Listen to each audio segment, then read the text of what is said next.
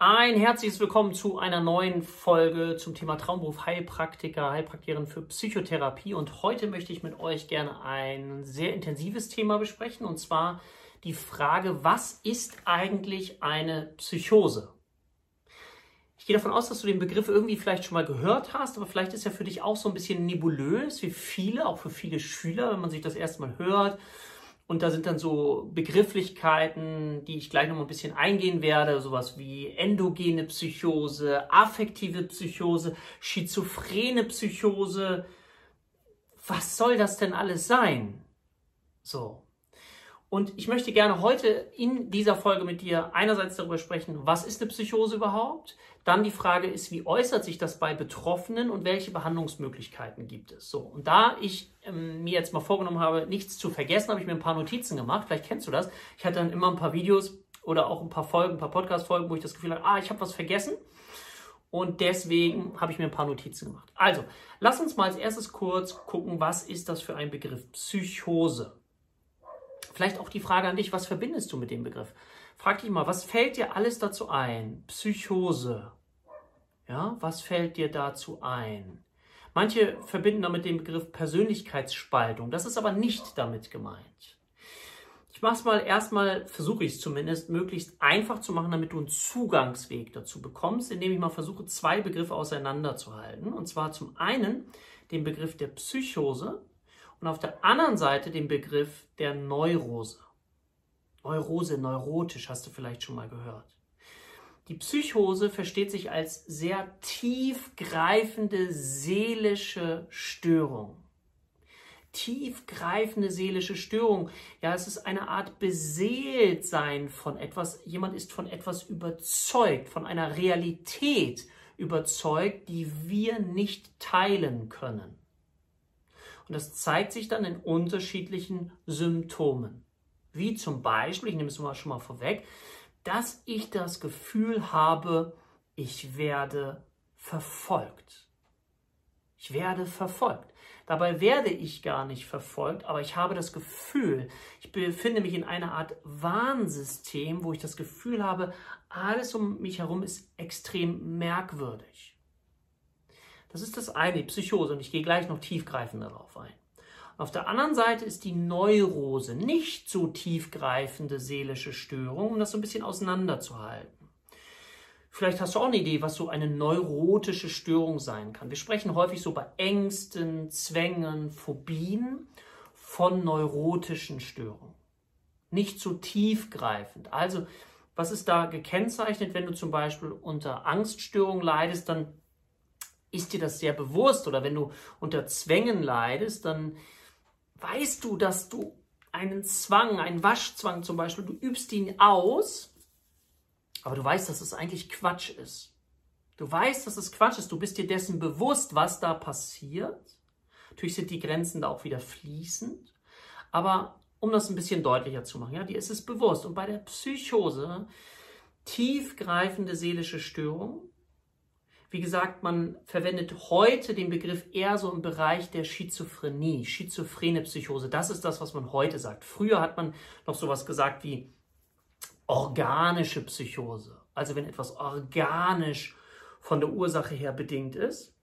Oder affektive Psychose. Affektiv, da hat man dann eben zum Beispiel von einer depressiven Episode gesprochen, die eben auch psychotisch werden kann. Und es gibt auch im Rahmen der Depression, der depressiven Episode, Symptome, wo jemand auch psychotische Symptome zeigen kann. Zum Beispiel, dass er solche Symptome zeigt, wenn er schwere depressive Episode hat, sowas wie einen Verarmungswahn. Also da hat er das Gefühl, er wird seine Existenz nicht sichern können.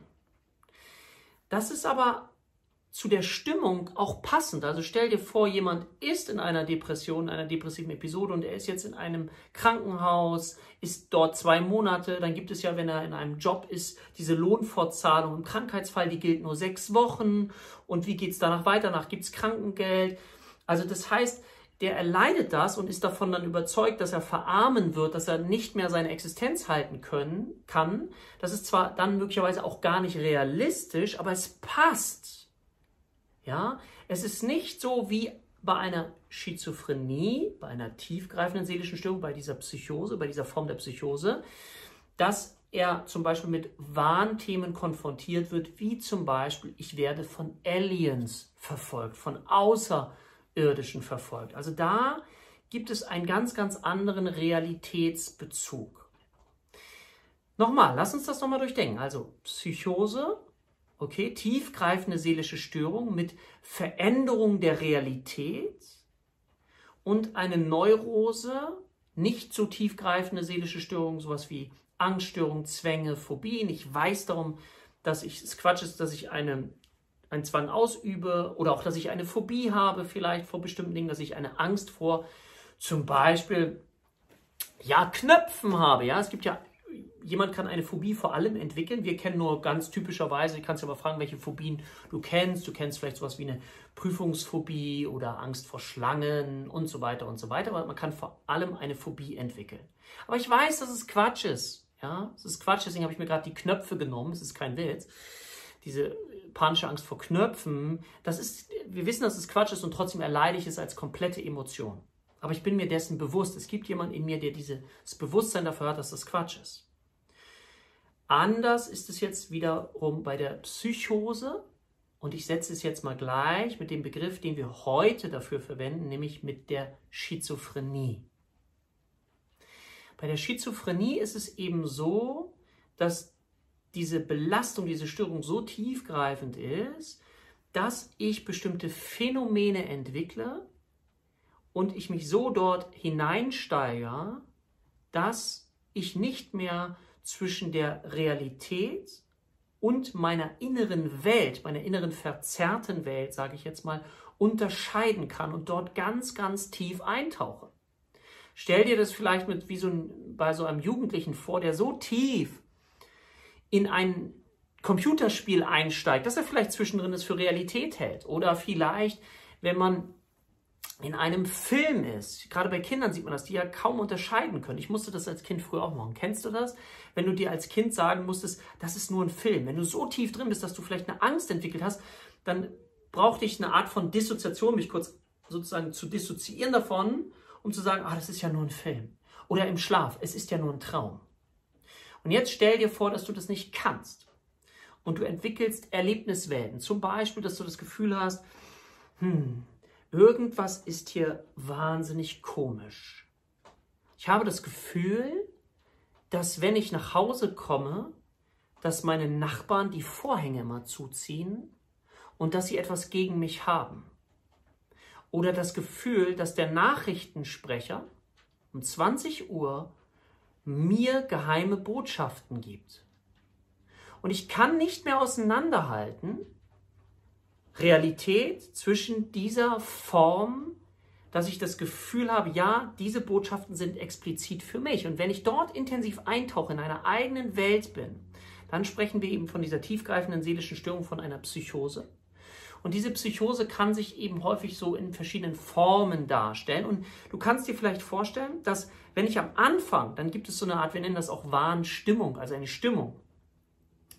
Dann merke ich das noch, hm, das wirkt ja alles sonderbar. Und, und ich merke das noch. Und ich kriege bestimmte Erscheinungen auch, die ich sehe und die ich fühlbar bekomme. Und dann das Gefühl habe, ja, aber damit, darüber kann ich ja mit niemandem sprechen. Also ich entwickle auch Ängste, ich traue mich nicht, jemandem mitzuteilen, bis es sozusagen graduiert immer stärker und stärker wird. Und nochmal ganz kurz, dieses Video ist sehr komplex reduziert. Ja, ich versuche das auf eine ganz einfache Art und Weise, dir erstmal einen Zugangsweg zu schaffen. Dafür braucht man mehrere Stunden, um das wirklich richtig gut greifen zu können und das auseinanderzuhalten. Aber es gibt so verschiedene Symptomkomplexe, die ich dir gerne noch näher bringen möchte. Zum Beispiel, wodurch eine schizophrene Psychose, okay, jetzt habe ich schon Schizophrenie, Psychose, schizophrene Psychose, also du siehst, wie man das dann gleich verwendet, ist gekennzeichnet zum einen zum Beispiel durch das Thema Wahn. Ein Wahnthema. Ich habe eben schon das in Anführungszeichen einfachste Thema genommen Verfolgungswahn. Ja? Es gibt aber auch ganz viele andere Warnthemen. Zum Beispiel gibt es so etwas wie einen Beeinträchtigungswahn. Also das heißt, ich habe habe das Gefühl, alles, was passiert, ist gegen mich gerichtet.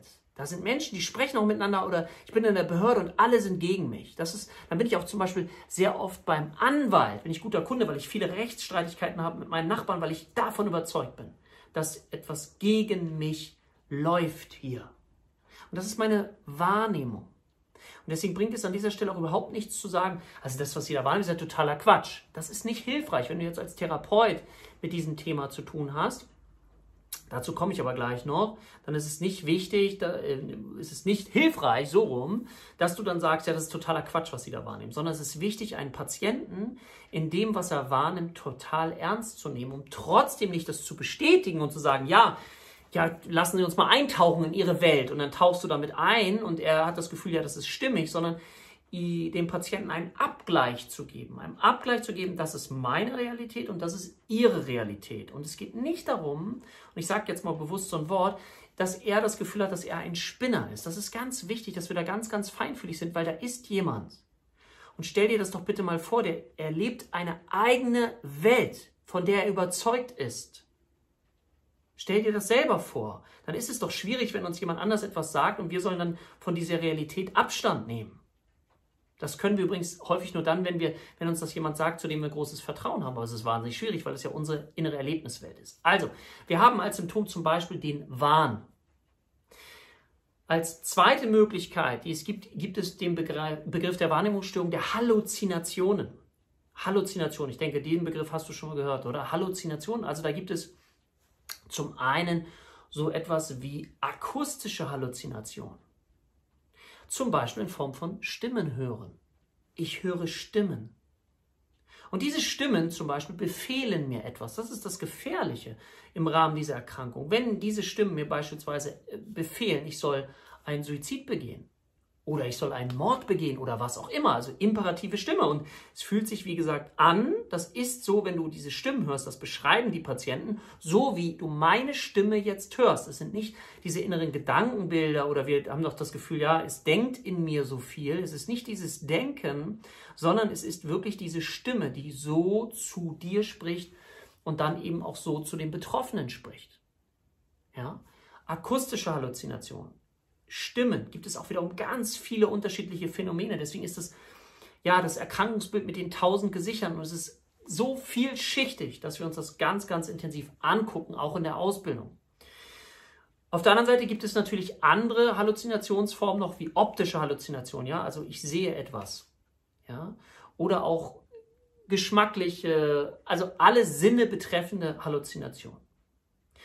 Und dann gibt es noch als weiteres Phänomen, wir haben jetzt Wahn nochmal gehabt, so Wahn, merkt ihr einfach nochmal das Thema Verfolgungswahn vielleicht. Dann haben wir eben das Thema Halluzination, merkst du dir vielleicht Stimmen, okay. Und dann haben wir noch so etwas, das ist ein bisschen komplizierter vielleicht zu verstehen, das sind sogenannte Ich-Störungen. Also eine Störung des Ichs. Ich habe das Gefühl, dass mein Ich durchlässig ist. Boah, das muss man erstmal ein bisschen kauen. Hä?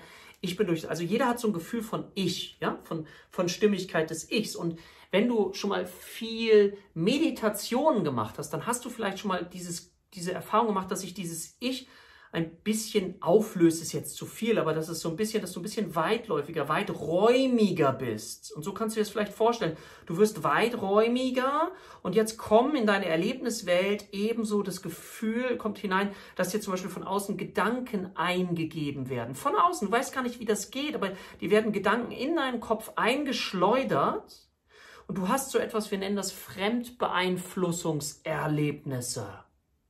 Und jetzt stell dir wieder vor, dein Ich ist eben durchlässig, so durchlässig, und da kommt etwas hindurch an einzelnen Stellen. Und jetzt fragst du dich, ist das Realität oder, oder was ist das? Das ist eine neue Erlebniswelt. Und jetzt wird es immer durchlässiger, durchlässiger, bis du dich möglicherweise in so einer eigenen Welt befindest, wo du dann eben einerseits diese Stimmen hörst, wo du auf der anderen Seite nicht nur die Stimme hörst, sondern du das Gefühl hast, dass du verfolgt wirst. Und jetzt kommen noch so diese Gefühle, die werden Gedanken eingegeben oder du hast das Gefühl, weil du so durchlässig bist, dass alle deine Gedanken lesen können.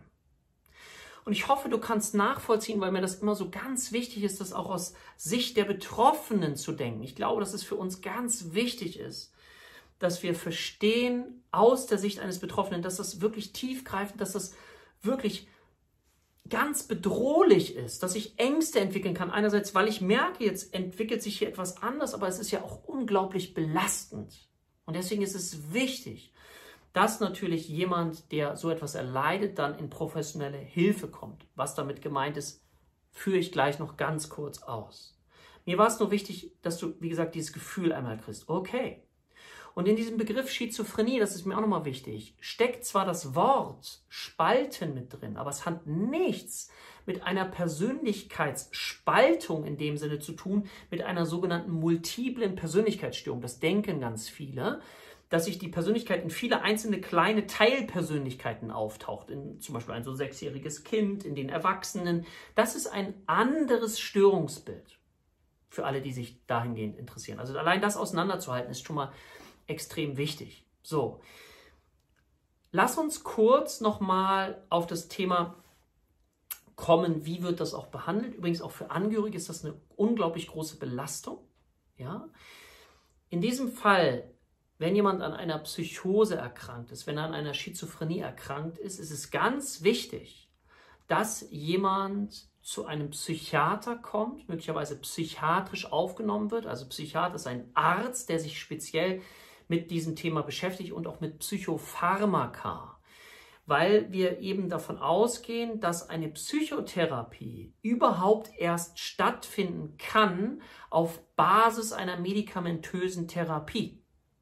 Und das ist sehr hilfreich. Ich weiß, es gibt unglaublich viele Vertreter, die sehr skeptisch mit Medikamenten sind. Ja, das ist alles nachvollziehbar. Wäre nochmal ein eigenes Thema. Ich finde es ganz wichtig und professionell genau zu entscheiden, wo sind Medikamente indiziert. Und bei einer schizophrenen Erkrankung ist die medikamentöse Therapie, das sind die Krücken, um überhaupt erst fähig zu sein, eine Psychotherapie zu machen. Weil du musst dir ja vorstellen, dass diese Realität, die ist so da reingeschoben, dass ich mich davon nicht abgrenzen kann. Und das kann eben auch zu einem erheblichen Leidensdruck führen. Übrigens bei den Betroffenen, aber genauso wie bei den Angehörigen. Und in der Psychiatrie gibt es so einen Grundsatz, der heißt Biology First, also Biologie als erstes, dass wir dort auch eingreifen. Und da gibt es immer diese Frage nach dem Henne- und Ei-Problem, ja, oder Leib-Seele-Problem. Oder die Frage ist, was ist als erstes? Ist die Biologie gestört, Hirnstoffwechsel oder verstören wir oder zerstören wir in Anführungszeichen unseren Hirnstoffwechsel durch unser Verhalten, durch unser Denken, durch unsere Gefühle. Was ist als erstes da? Aber die Psychiatrie sagt hier Biology first, also Biologie als erstes. Und das wirkt natürlich auch in Wechselwirkungen. Also du kannst dir das vielleicht vorstellen, vielleicht um so ein Bild mal zu verwenden, wie ein Musikinstrument. Nehmen wir mal eine Gitarre. So. Und die Gitarre, was kann damit sein? Du kannst mit einer Gitarre spielen, also du kannst in der Welt sein, aber jetzt stell dir vor, dass der Korpus kaputt ist oder dass die Gitarre verstimmt ist, also die Biologie ist verstimmt. Du kannst natürlich trotzdem noch Musik spielen, du bist lebensfähig und es funktioniert alles, aber trotzdem fällst du natürlich im Rahmen eines Orchesters definitiv auf. So, der Korpus kann kaputt sein, wie gesagt, verstimmt sein. So, Biology. Gleichzeitig ist es so, wenn du an den Seiten ganz viel spielst kann, spielst, kann sich das so weit verziehen, dass die Gitarre sich auch dadurch wieder später verstimmt. Also auch durch deine Gedanken, durch deine Gefühle, durch dein Verhalten nimmst du natürlich auch Einfluss auf den Korpus, je nachdem, wie du ihn auch behandelst, auf den Körper, ja, um das mal in diesem Bild zu kreieren. Und trotzdem ist es so, dass wir wissen, dass eben eine Behandlung durch Medikamente, in diesem Fall häufig eben Neuroleptika, so dass das so wichtig ist, damit damit überhaupt erst eine Psychotherapie erfolgreich stattfinden kann. Ja, das vielleicht auch nochmal zur Behandlung und ich kann ja vielleicht in den nächsten Folgen nochmal was aus meiner eigenen Praxis erzählen. Das sind Patienten, die jetzt nicht häufig bei einem Heilpraktiker für Psychotherapie landen, aber was häufig sein kann, und das habe ich wirklich schon häufig gehabt, sind Angehörige. Angehörige, die zu mir kommen und sagen, Mensch, bei uns passiert gerade das und das, wir können das überhaupt nicht einordnen, was passiert hier gerade. Und ich habe da schon sehr, sehr vielen Menschen geholfen, dass sie einfach durch Psychoedukation, also durch Aufklärung, was ist denn los mit dem Angehörigen und wo ist der nächste Schritt, wo sollte man hingehen zu einem Psychiater und wo kann man sich Hilfe holen und wie geht man da genau vor? Wie bekommt man einen Termin? Eine große, große Entlastung. Ich habe so nette Dankes-E-Mails von Menschen bekommen. Das ist der Grund, warum ich das letztendlich hier alles tue. wo ich Menschen wirklich helfen konnte, dass jemand wirklich dann gut versorgt wird. Und das ist bei diesem Störungsbild der Schizophrenie, der Psychose eben nicht so leicht. Warum? Weil die Betroffenen, wenn sie ganz, ganz tief drin sind, erstmal primär keine Krankheitseinsicht haben oder haben müssen, je nachdem an welcher Schwelle sie stehen, und sich dann erstmal auch gar nicht helfen lassen wollen. Und da dann Wege zu finden, dass jemand trotzdem Hilfe in Anspruch nimmt und ihm zu helfen, ihn zu unterstützen, ihn ernst zu nehmen. Bitte denkt immer auch an die Angst, die jemand hat, sich darüber überhaupt mitzuteilen mit diesen Phänomenen. Gerade am Anfang.